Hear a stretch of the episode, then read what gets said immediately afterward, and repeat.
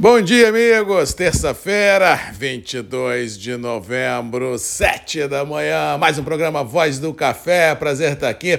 Manhã aqui no Espírito Santo, de tempo encoberto. Ontem, na parte da tarde, choveu praticamente a tarde inteira, uma garoa, mas no norte do Espírito Santo, mais ao ah, localizado ao redor de São Mateus, divisa com o sul da Bahia, na, no sul da Bahia especificamente, relatos aí de muita chuva por lá e ao que parece esse cenário deverá perdurar por mais alguns dias com uma observação. A frente fria chega ao sul do sudeste, ganhando força e colocando ou imprimindo um cenário mais adverso climático com chuva de quinta-feira em diante, inclusive em São Paulo, no Rio de Janeiro, no leste de Minas, no Espírito Santo, ou seja, vamos ter os próximos sete dias marcado pelos próximos dois por aumento de nebulosidade e depois os próximos cinco com muita chuva prevista para todo o cinturão produtivo do sudeste do Brasil. E com detalhe,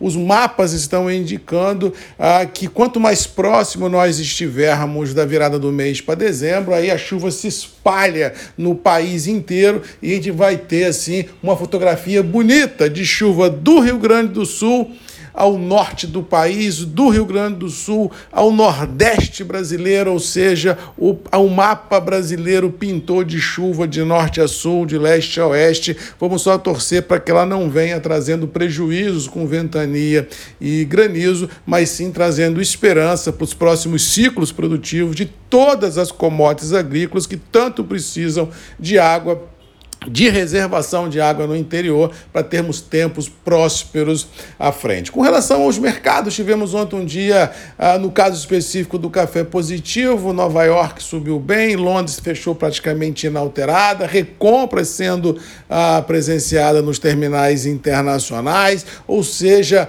ainda baseado em recompras técnicas e não em reversão de, de, de pegada. Vamos lembrar que nós estávamos excessivamente vendidos, como ainda ainda estamos, e esses movimentos de recompras são sempre um prenúncio de que o mercado entendeu que já caiu demais e que o fundo do poço foi tocado, como eu disse aqui, inclusive, na semana passada, quando eu disse: olha, o mercado pode ter encontrado o piso, já que todos os vencimentos futuros entre o presente e o futurão já estão mais ou menos em linha ah, ao que vinha sendo praticado. Vamos lembrar que alguns meses atrás nós tínhamos uma total inversão deste cenário, os vencimentos futuros muito altos e os vencimentos, os vencimentos presentes muito altos, os vencimentos futuros muito baixos. E agora está todo mundo alinhado mais ou menos no mesmo patamar, indicando, como já disse aqui nos grupos, que o mercado encontrou um piso. Acho que a gente possa vir a ter nos próximos dias à frente recompras sendo presentes presenciadas nos terminais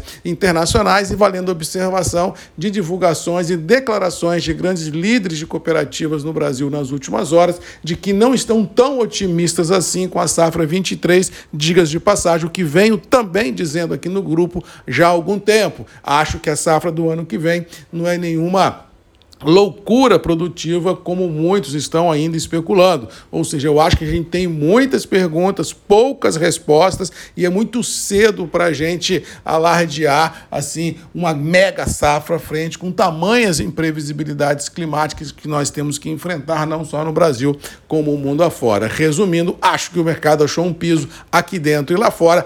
Acho que recompras serão vistas nas bolsas internacionais e acho que quem precisar comprar café daqui para o final do ano é bom fazer uma posiçãozinha, porque a prevalecer esse cenário, a liquidez deverá ficar muito curta e, por tabela, a gente vai ter algum estresse de abastecimento aqui a colar, dependendo da qualidade demandada. Mas que no todo o mercado já encontrou um fundo, isso é fato, não tenho muita dúvida com relação a isso. No mais, vamos ficando por aqui, desejando a todos aí uma boa terça-feira. A partir de amanhã eu já estarei no Rio de Janeiro, ah, junto com os, as lideranças das indústrias de café do Brasil no Em Café. Fico por lá de quarta a domingo, mas os grupos se manterão ativos, os áudios de manhã se manterão normalmente às 7 horas. O MM não para, posso estar aqui ou em qualquer parte ah, deste mundão de Deus. O nosso trabalho, o nosso serviço é ininterrupto, mas lembrando que de quinta-feira vamos ter um feriado em Nova York de ação de graça, sexta-feira